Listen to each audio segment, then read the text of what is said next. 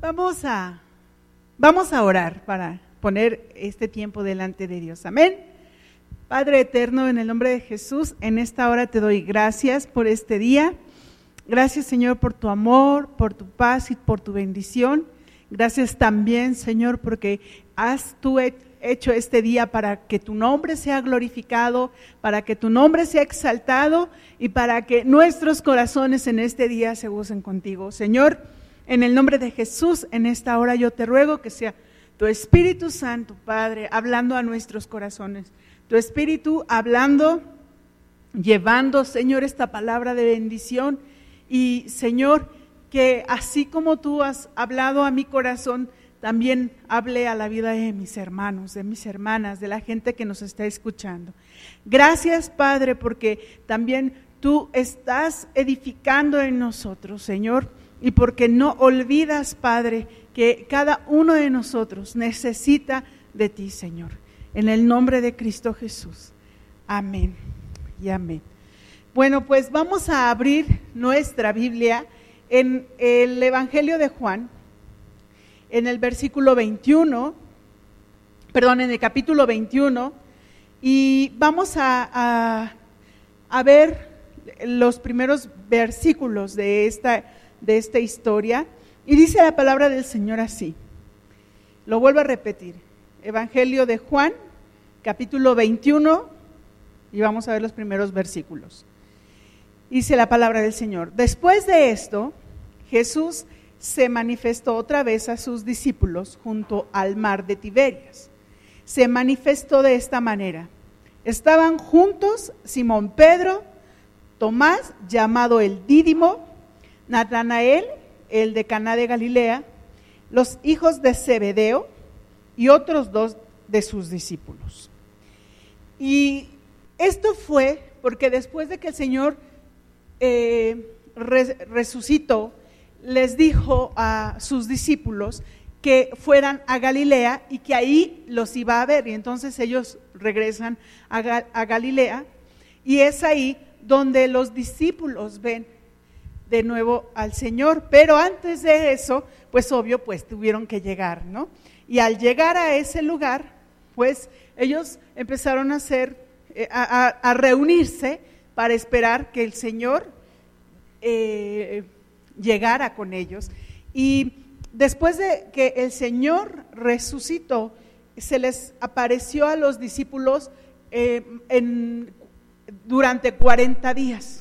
Durante 40 días el Señor estuvo apareciéndose a los discípulos y esta fue una de esas ocasiones. Y cuando Jesús les pide que, que regresen a Galilea, pues ellos van. Y vamos a verlo en Mateo 28, 10. Dice la palabra del Señor en Mateo 28, 10. Dice, entonces, esto fue después de la resurrección, entonces Jesús les dijo, no temáis, id, dad las nuevas a mis hermanos para que vayan a Galilea y allí me verán. Entonces el Señor los manda y les dice, ahí me van a ver. Ahí tenemos una cita, ustedes y yo, tenemos una cita con el Señor. Y entonces ellos caminan hacia Galilea y ahí están ellos eh, hospedados en un lugar, ahí en una casa, y están juntos. Y esto es muy bonito porque pues están conviviendo y están esperando a su cita especial y su cita ideal con el Señor. Y estando en esa espera, en esa espera de no saber qué hacer, no saber cuándo los verá, o cuándo lo verán más bien, de saber que tienen que estar en ese lugar, de estar esperando y esperando y esperando y esperando. Y yo ahora te pregunto a ti, ¿en esta cuarentena te ha pasado algo similar? ¿Te ha pasado algo donde tienes que estar esperando, esperando y esperando?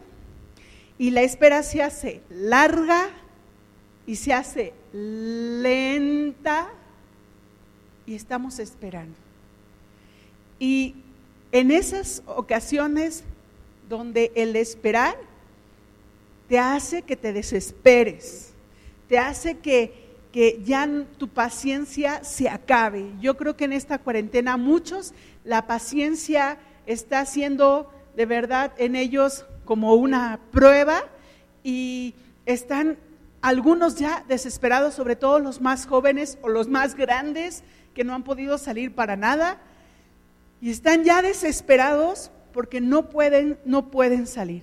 Pero aquí en este en este pasaje en el versículo 3 hay algo y sucede algo muy interesante. Y dice así la palabra del Señor. Simón Pedro les dijo, voy a pescar. Y ellos le dijeron, vamos nosotros también contigo.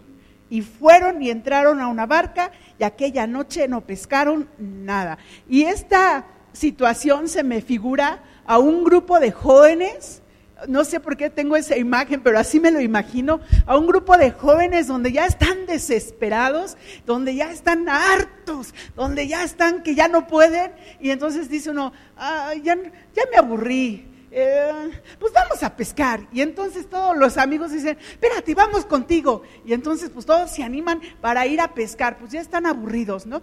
Ya están ahí que no pueden estar encerraditos porque ya están desesperados, ya están aburridos de estar esperando, de estar ahí sin hacer nada o, haciendo muchas cosas pero que realmente no son importantes. Y entonces este grupo de amigos pues se le junta, se le pega ahí a Pedro y van, y van a ese lugar a pescar, al, al, a este lago a este mar de Tiberias, que también es el mar de Galilea, dependiendo del pueblo, eh, tenía su nombre este mar, eh, el mar de Tiberias o el mar, de Galilea, que es el mismo.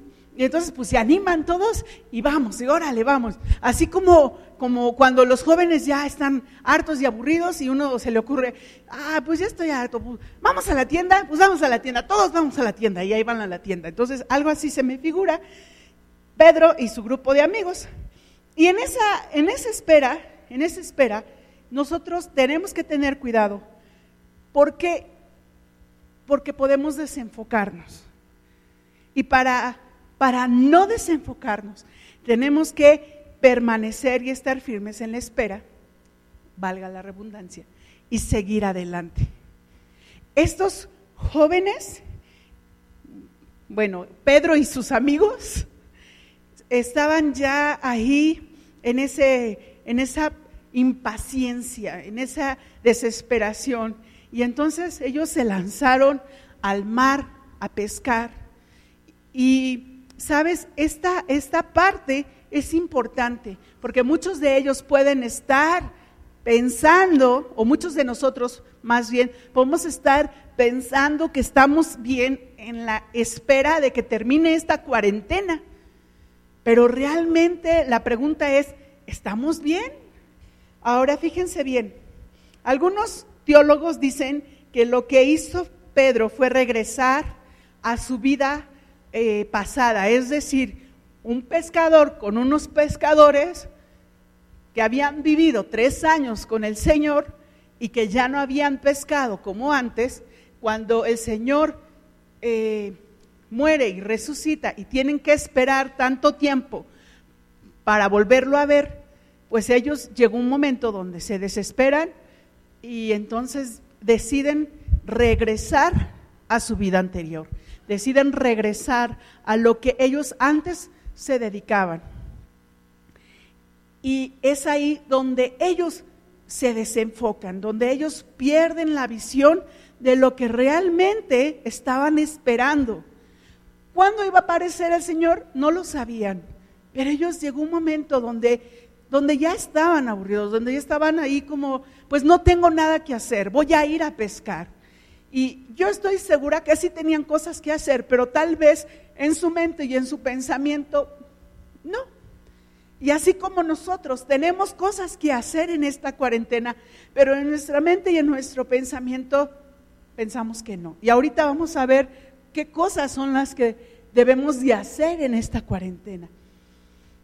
Y algo que sí tenemos que hacer es que tenemos que estar enfocados y firmes Pero la pregunta sería, ¿cómo estás tú?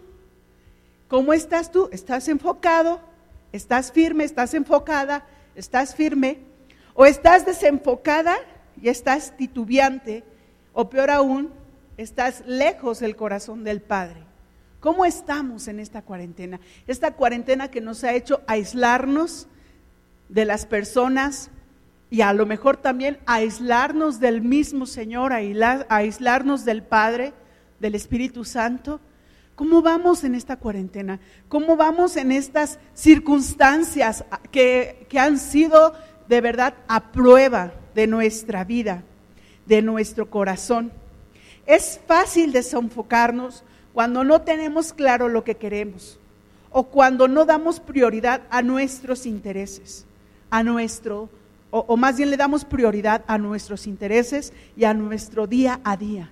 Es fácil desenfocarnos cuando estamos nosotros viendo las cosas de una manera incorrecta, de una manera diferente a lo que realmente Dios quiere que veamos las cosas. Y nuestro enfoque debería de estar bien situado y bien firme, pero en muchas ocasiones no. Y, y yo estoy segura que algunos de nosotros estamos en esa situación. Y te voy, a, te voy a decir algo rápidamente. Yo no sé si tú eres como yo, pero si tú eres como yo, bienvenido. Yo soy de las personas que para, para estar concentrada y enfocada necesito estar como, como en, las cosas, eh, haciéndolas y recordando que las estoy haciendo. Porque para mí es muy fácil, muy, muy fácil desenfocarme y concentrarme en otra cosa o perder la concentración en lo que estoy haciendo. Por ejemplo, puedo estar, y eso me pasa mucho, Puedo estar eh, haciendo algo, escribiendo algo o eh, orando. Y, sobre todo si lo estoy haciendo, por ejemplo, aquí en el jardín de, la congregación o si lo estoy haciendo al aire libre. Y si yo veo pasar una mariposa, yo volteo a ver la mariposa y, ya, me perdí a la mariposa, mira qué bonita la mariposa, y ya me perdí. Y entonces ya volteo y digo, ah, perdón, perdón, tengo que concentrarme. Y se lo he dicho al Señor, Señor, y le digo, ah, cuando estoy orando, muchas veces me desenfoco de mi oración, muchas veces ya no me concentro en lo que estoy orando y empiezo a pensar en no sé qué, y empiezo a pensar en no sé qué, y no sé qué tanto, y entonces de repente me acuerdo que tengo, que estaba orando, y le digo, perdón Señor, estoy orando, y entonces ya regreso a mi oración. Así, así me pasa a mí, no sé a ti. A algunos les ha de pasar, a lo mejor algunos no y son muy, muy metódicos y muy concentrados y todo, pero así me pasa a mí. Y estos días el Señor me ha hablado, de verdad, yo digo, wow, Señor, tú eres grande. El Señor me ha hablado sobre el enfocarme y sobre el estar concentrada en las cosas que verdaderamente importan. ¿Sabes? E, es difícil sobre todo cuando te distraes tan fácil. En una ocasión iba manejando en la escuela de mis hijos y ahí hay unos, unas lechucitas muy bonitas. Entonces mi hijo tenía examen a las 5 de la tarde y ya eran las 5, 5 y 1 hoy. Entonces ya íbamos ya llegando y de repente ahí en el estacionamiento volteo y veo las lechuzas y me voy súper despacio y les digo, mira las lechuzas. Y mi hijo, mamá, tengo examen. Y yo, sí, mi amor, sí, mi amor. Y ahí vamos. O sea, me desconcentro o me pierdo de lo que estoy haciendo muy fácil pero tengo que aprender a concentrarme, tengo que aprender a enfocarme y tengo que aprender a hacer las cosas con, con esa visión que Dios quiere que tenga. Entonces, para esto yo quiero platicarte de una mujer, y el Señor me ha hablado también de esta mujer, de una mujer que se desenfocó muy fácil. Y vamos a verlo en Lucas 10, 38, 42. 42. Lucas 10, 38, 42. Yo quiero pedirte un favor muy especial antes de leerlo.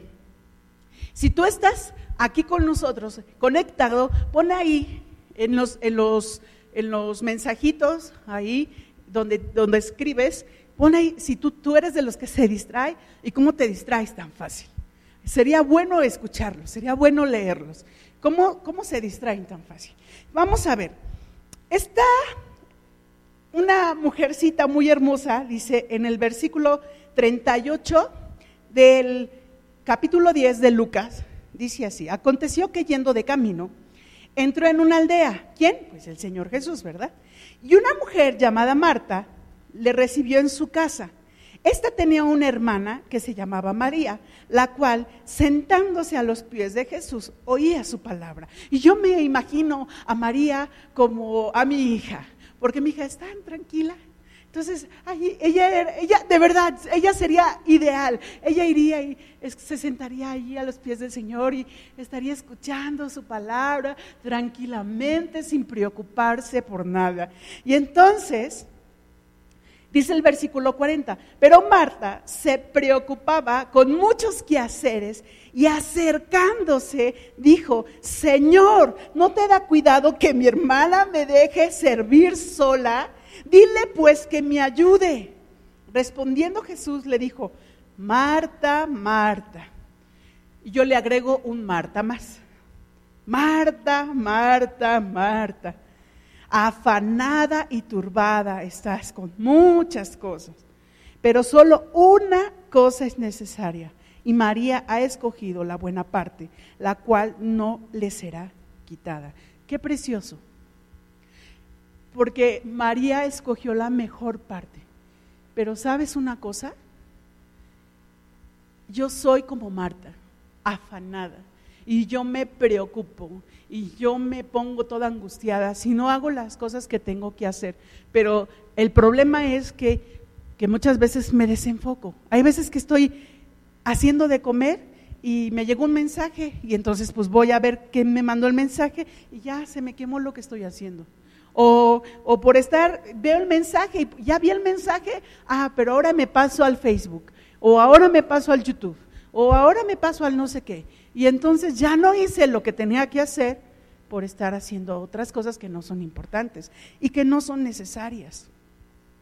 Marta, teniendo al maestro en su casa, se preocupó más por los frijoles, así, que por escuchar al Señor Jesús y todavía le reclama. Todavía le dice al Señor Jesús, regáñala, regáñala porque me dejas sola haciendo el quehacer, regáñala, ey, espera, ¿qué te parece si escuchas primero la palabra del maestro, te sientas, te tranquilizas, alimentas tu espíritu y tu alma y cuando termine el maestro, bueno, a lo mejor hasta los demás se podían haber parado a ayudar, a poder servir la mesa, a poder servir al maestro.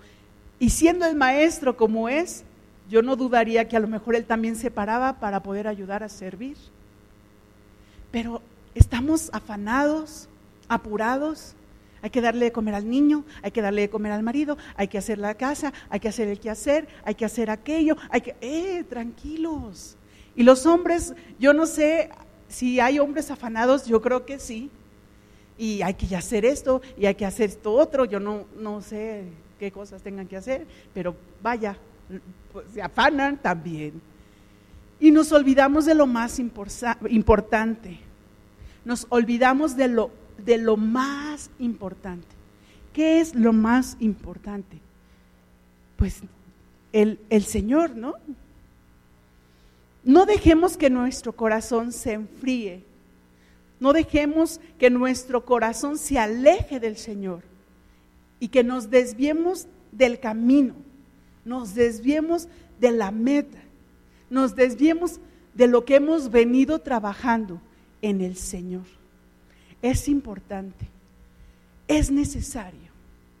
Y para esto hay tres palabras que que quiero que tomemos en cuenta. Si tú estás tomando nota, escríbelas ahí en tu, en tu libreta, ahí en tu, en tu celular, en tu iPad, lo que tengas, en tu tablet. Y hay tres palabras que debemos de tomar en cuenta en este tiempo, en este tiempo de cuarentena, que no debemos de olvidar para seguir en el camino al Señor y para seguir enfocados. Y la primera es, espérenme tantito, la primera es perseverar.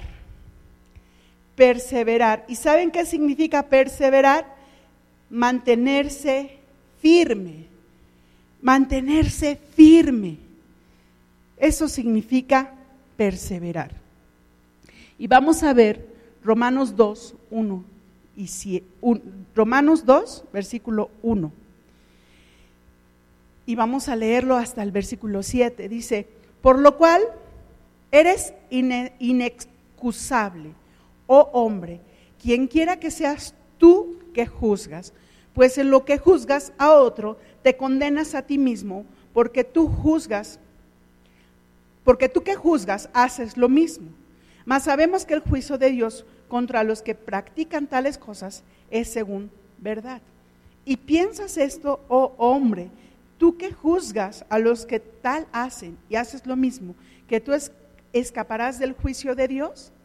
¿O menosprecias las riquezas de su benignidad, paciencia y longanimidad, ignorando que su benignidad te guíe al arrepentimiento?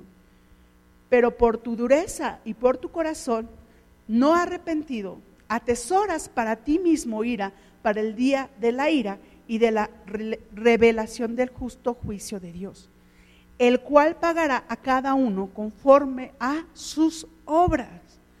Vida eterna a los que perseverando, y lo voy a repetir, vida eterna a los que perseverando en bien hacer, buscan gloria y honra e inmortalidad.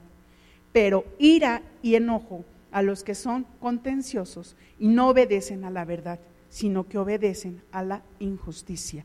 Yo hablaba con una persona hace poquito y yo le decía que nosotros, así de afanadas como estamos, estamos pecando. Era una hermanita. Y le decía, así de afanadas estamos pecando. Porque el Señor nos habla sobre que no nos afanemos, que, cada día tiene su propio afán. Y aquí el versículo 7 del capítulo 2 de Romanos dice, vida eterna a los que perseverando en bien, hacer, buscan gloria y honra e inmortalidad.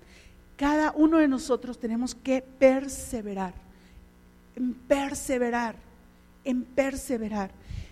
Perseveremos en la palabra Perseveremos en la lectura de la palabra. Perseveremos en la oración. Perseveremos en la comunión con Dios. Perseveremos en ello. Muchos de nosotros en esta cuarentena, estoy casi segura, hemos dejado de tener una relación íntima, personal con el Señor. Y de, tener más tiempo con el Señor, a lo mejor lo hemos reducido en menos tiempo. ¿Por qué? No sé. Habrá quienes al contrario, si han perseverado y han, han estado en esa constancia con el Señor, pero hay quienes no. Y hay quienes les ha costado trabajo en esta cuarentena y se han alejado. Y se han alejado, porque igual que Pedro, ya estaban hartos, desesperados de esperar. Tenemos que ser pacientes y tenemos que perseverar. La segunda palabra es constancia. Constancia. Y constancia significa voluntad inquebrantable. Voluntad inquebrantable. Y vamos a ver Romanos 15, 4. Dice la palabra del Señor, porque las cosas que se escribieron antes para nuestra enseñanza se escribieron a fin de que por la paciencia y la consolación de las escrituras tengamos esperanza. Esperanza. Eso es constancia. Porque las cosas que se escribieron antes para nuestra enseñanza se escribieron a fin de que por la paciencia y la consolación de las escrituras tengamos esperanza. Y esa esperanza debe de darnos precisamente esa constancia. Vamos a Hebreos 6, 12. Hebreos 6, 12. Y dice la palabra del Señor así. Déjenme encuentro en mi Biblia rápidamente, ustedes ya la tienen ahí. Hebreos 6, gracias, 12. Porque, porque debiendo ser ya maestros, no, perdón, me equivoqué, estoy en el 5, vamos al 6, 12.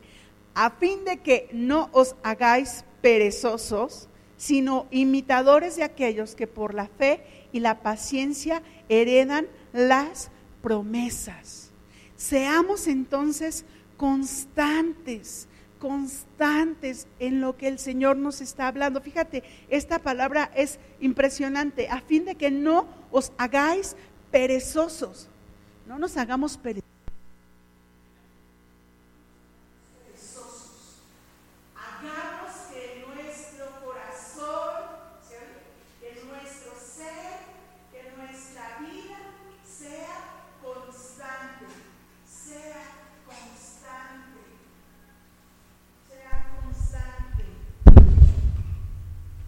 sea constante. Entonces, dice la palabra, a fin de que no os hagáis perezosos, sino imitadores de aquellos que por la fe y la paciencia heredan las promesas. Seamos constantes y no perezosos. Una de las cosas que, que, yo creo que debemos de tener como hábito, a lo mejor me vas a decir, no, no, no, pero de verdad yo lo creo así pararte temprano. Hay quienes se paran a las 11, 12, hay quienes se paran ya hasta las 2 de la tarde. si tú te paras temprano, el día te rinde más. levántate temprano. Ese tiempo que tú estás perdiendo, lo puedes usar precisamente en la oración, en la lectura de la palabra y en la comunión con el Señor. Levántate temprano vístete. Hay gente que se queda en pijama todo el día. Yo no puedo, le digo, no puedo, no puedo creer eso. Hay gente que se queda en pijama. No, cámbiate, ponte, no sé, un pants, una playera, algo que te haga darte cuenta que el día ya empezó, que ya, ya hay que activarse.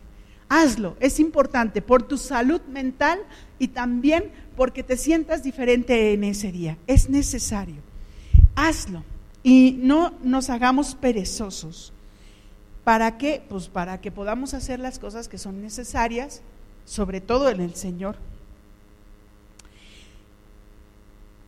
La tercera palabra, la tercera palabra es permanecer. Permanecer, estar o mantenerse en un lugar durante un tiempo determinado. Un estar o permanecer en un lugar durante un tiempo determinado. Y vamos a ver el Evangelio de Juan, el Evangelio de Juan en el capítulo 15, en el versículo 5, dice la palabra del Señor así. Yo soy la vid, vosotros los pámpanos. El que permanece en mí y yo en él, este lleva mucho fruto porque separados de mí nada podéis hacer. El que en mí no permanece será echado fuera como pámpano y se secará y los, y recogen y los echan en el fuego y arden. Si permanecéis en mí y mis palabras permanecen en vosotros, pedid todo lo que queráis y os será hecho. En esto es glorificado mi Padre, en que llevéis mucho fruto y seáis así mis discípulos. Quieres ser discípulo del Señor y quieres dar mucho fruto, tienes que permanecer en el Señor, debes de permanecer en Él. Dice, dice también la palabra del Señor en el versículo 8, 7. Si permanecéis en mí y mis palabras permanecen en vosotros, pedid todo lo que queráis y os será hecho. En esto es glorificado mi Padre, en que llevéis mucho fruto y seáis así mis discípulos. Como el Padre me ha amado, así también yo os he amado. Permaneced en mi amor, permaneced en el amor del Señor. Si guardareis mis mandamientos, permaneceréis en mi amor, así como yo he guardado los mandamientos de mi Padre y permanezco en su amor. Estas cosas os he hablado para que mi gozo esté en vosotros y vuestro gozo sea cumplido. Este es mi mandamiento, que os améis unos a otros como yo os he amado. Nadie tiene mayor amor que este, que uno ponga, su vida por sus amigos. Vosotros sois amigos si hacéis lo que yo os mando. Ya no os llamaré siervos, porque el siervo no sabe lo que hace su Señor, pero os he llamado amigos, porque todas las cosas que oí de mi Padre os las he dado a conocer. No me elegisteis vosotros a mí, sino que yo os elegí a vosotros y os he puesto para que vayáis y llevéis fruto, y vuestro fruto permanezca, para que todo lo que pidierais al Padre en mi nombre, Él os lo dé. Esto os mando, que os améis unos a otros. Y el Señor habla de permanecer. Permanezcamos en Él para que tengamos mucho fruto. Permanezcamos en Él para tener de su amor. Permanezcamos en Él para que todo lo que pidamos sea, nos sea dado. Permanezcamos en Él. Hay quienes están haciendo hoy en día están haciendo proyectos, mucha, mucha gente está haciendo proyectos, pero lejos del Señor. ¿Quieres que tu proyecto permanezca? ¿Quieres que tu proyecto funcione? ¿Quieres que tu proyecto dé fruto?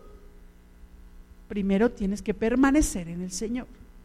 Si no, no va a dar fruto. Si no, no vas a ser bendecido en lo que estés haciendo. Y a lo mejor al principio va a funcionar. Pero alejado del Señor, eso eso va a ser como, como cualquier cosa. Ven al Señor, permanece en Él y el Señor va a bendecir lo que tú estés haciendo. Conozco a unos hermanos, ellos son empresarios aquí en Pachuca. Y, estos hermanos tienen un negocio de eh, cosas eh, como computadoras y cosas así electrónicas. Y ellos tenían un puesto pequeño y ellos han permanecido en el Señor y han puesto también su, negocio, su empresa en las manos de Dios. Y sabes, el Señor se las ha multiplicado y ahora no tienen un puesto pequeño, tienen tres puestos en diferentes lugares, aquí en Pachuca. Y es impresionante cómo ha crecido su empresa. ¿Quieres que tus proyectos crezcan? Ponlos en las manos de Dios y van a crecer porque Dios Dios bendice nuestras vidas siempre y cuando nosotros permanezcamos en Él y siempre y cuando las cosas que hagamos estén en su voluntad y en su propósito. Vamos a ver también Lucas 22, 32, pero te voy a leer una versión eh, de la versión de Dios habla hoy y dice Lucas 22, Voy a leerte a partir del versículo 31. Dijo también el Señor, Simón, Simón, mira que Satanás los ha pedido a ustedes para sacudirlos, como si fueran trigo. Pero yo he rogado por ti para que no falte la fe. Y tú, cuando hayas vuelto a mí, ayuda a tus hermanos a permanecer firmes. El Señor le habla precisamente a Simón de permanecer firme, permanecer firme. El Señor sabía que lo iban a zarandear, el Señor sabía que eh, era, era, era ese momento de prueba de Pedro, donde iba a cantar el gallo y Pedro lo iba a negar tres veces. Pero el Señor le dice, yo te pido que yo he orado porque tu fe no, no sea menos y porque cuando esto pase, tu fe permanezca y tú afirmes a tus hermanos. Afirma a quienes, aquellos que en el momento más difícil estuvieron alejados. Y entonces el Señor nos dice precisamente que nosotros nos afirmemos para poder acercar a aquellos que se están alejando del Padre, que se están alejando del Señor. Y este versículo nos regresa entonces a los versículos de Juan, a los versículos de Juan capítulo 21. ¿Por qué nos regresa? Porque en esta parte el Señor le habla precisamente a Pedro para reivindicar lo que había sucedido en ese, en ese tiempo, en, ese, en estos versículos de, de Lucas 22, 32. Dice que nosotros, nosotros, si nos afirmamos al Señor, nuestra fe permanece. Y si nuestra fe permanece, nosotros vamos a seguir estando en comunión con el Padre. Y mira lo que pasa a estos hombres que estaban esperando allí en ese mar poder pescar. Fue algo impresionante. Dice la palabra del Señor en el Evangelio de Juan, capítulo 21, versículo 4. Recuerda que ya están allí en la barca toda la noche, están allí esperando, tal vez con su ánimo por los suelos porque no pescaron nada, frustrados porque no pescaron nada, con sus corazones ahí todos dolidos también y tristes porque no pescaron nada, con enojo porque tenían hambre, pues estaban allí esperando y por haberse desvelado también, ahí enojados. Yo conozco algunos que cuando no duermen bien, o cuando no duermen se enojan, entonces pues yo me imagino que ahí habría alguno ahí molesto de haberse desvelado y de no haber pescado nada y estaban a punto de regresar a la orilla, a punto de regresar a, la tierra y entonces sucede un milagro. Y es lo que vamos a ver en, en Juan 21, versículo 4. Dice, cuando ya iba amaneciendo, Toda la noche estaban ahí pescando. Cuando ya iba amaneciendo, se presentó Jesús en la playa, mas los discípulos no sabían que era Jesús. Y les dijo, hijitos, ¿tenéis algo de comer? Y yo no sé cómo le habrán respondido al Señor, a lo mejor por la misma molestia, voltearon y lo vieron así como, pues, pues ¿qué no ves que estamos pescando? No, no tenemos nada que comer, nada, nada para dar de comer.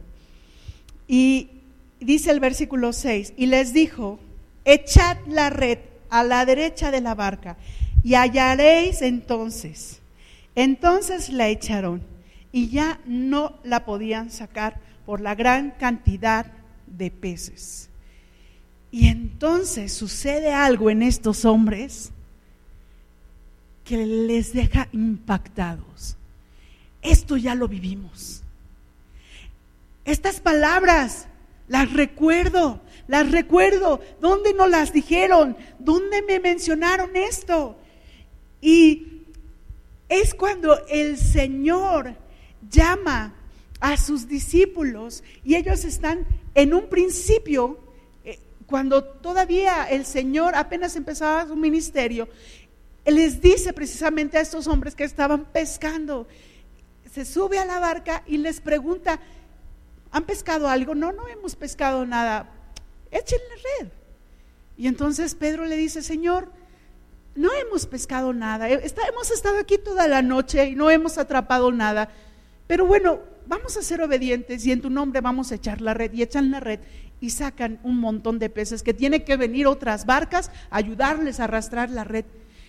Estos hombres, regresamos a Juan 21, cuando estos hombres vuelven a escuchar esas palabras, se quedan impactados. Yo creo que alguno ha de haber dicho, hey, esto, esto yo ya lo he escuchado, esto yo ya lo he escuchado. ¿Dónde lo he escuchado? Y entonces dice el versículo 7. Entonces aquel discípulo a quien Jesús amaba, qué hermoso, qué hermoso que esta palabra, este discípulo a que Jesús amaba. Wow. A mí, yo, yo quiero que así diga también de mí el Señor. Yo creo que sí lo dice y también de ti. Dice, entonces aquel discípulo a quien Jesús amaba dijo a Pedro, es el Señor. Simón Pedro, cuando oyó que era el Señor, se ciñó la ropa porque se había despojado de ella y se echó al mar. ¡Ey! Este, este, este hombre discípulo amado descubre que es el Señor inmediatamente cuando escucha lo que el Señor les dice, echa la red del lado derecho y ahí van a encontrar los peces, echan la red y se llenan de peces y se queda impactado este discípulo amado y es el Señor, inmediatamente reacciona y entonces Pedro se avienta al mar. ¿Y por qué se avienta al mar? Pues porque empieza a nadar para ir con el Señor y entonces los que se quedan ahí en la barca empiezan a jalar la red y empiezan a regresar ahí a la playa. Qué impacto, qué emoción, qué bendición. ¿Sabes una cosa? Cuando nosotros estamos desenfocados, podemos pasar toda la noche haciendo las cosas y no nos van a salir.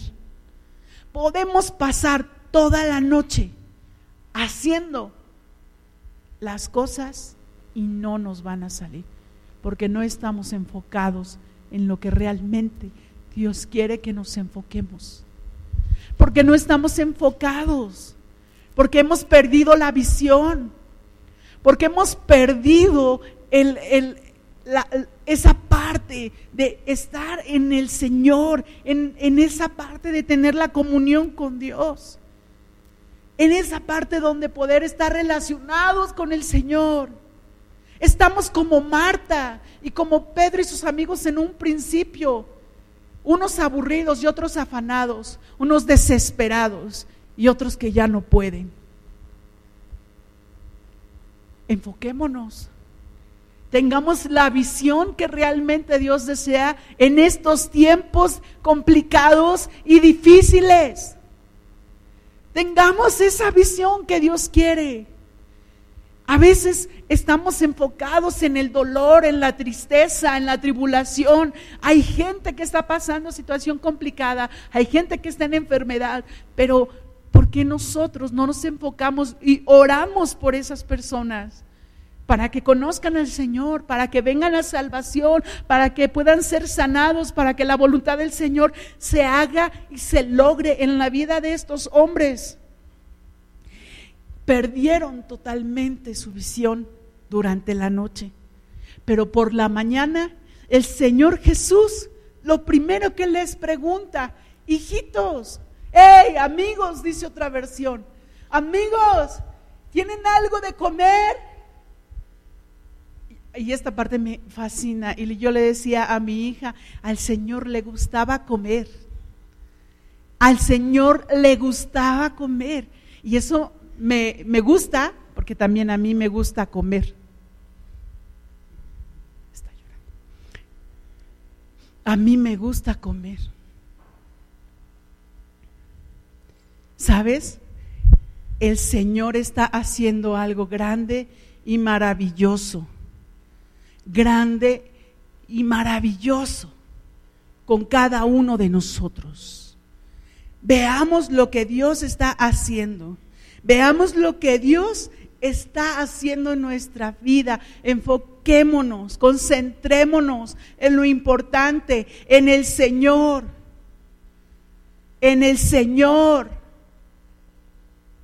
Si no, ¿qué vamos a hacer nosotros? Lejos de Él nada podemos hacer, dice su palabra. Lejos de Él no vamos a poder hacer nada. Y Pedro nadó hacia la playa. En esta ocasión, fíjense bien, en la primera llamada que el Señor les hace a ellos, en la primera llamada donde el Señor al principio de su ministerio les dice, ven, sígueme. El Señor fue por ellos. El Señor se acercó a ellos. Y, ellos, y, les dijo, ven, sígueme. Pero en esta segunda vez, el que tuvo que ir al Señor era Pedro. El Señor se quedó en la orilla. El que tiene que ir al Señor es nosotros. El que, los que tenemos que ir al Señor somos nosotros. En esta ocasión nos toca a nosotros acercarnos, acercarnos a Él, ir con Él, buscarle, estar en su presencia, tener el corazón para estar delante de Él. Si te has desenfocado, es el tiempo de enfocarnos. Es el tiempo de que nuestro GPS interno recalcule la dirección correcta.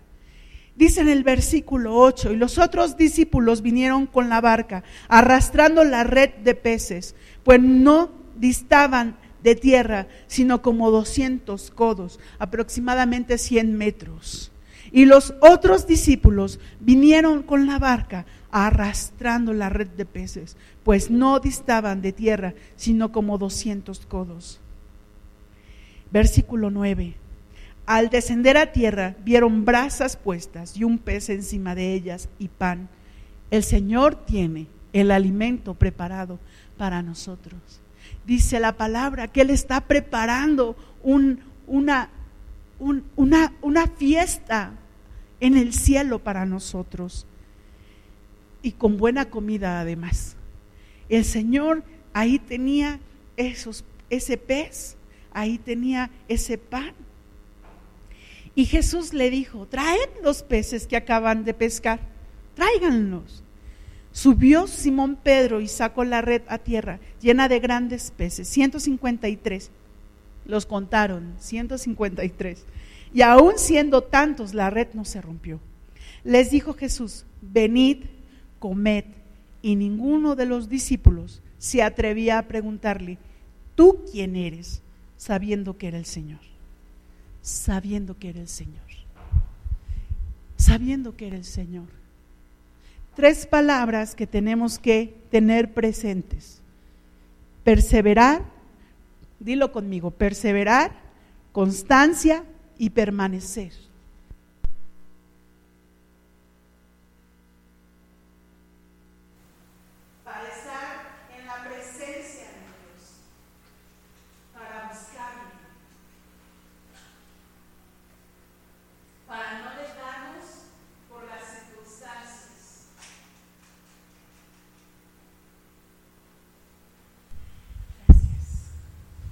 Y para estar delante de Él, para no alejarnos, para estar delante de Él, para no estar lejos de su presencia.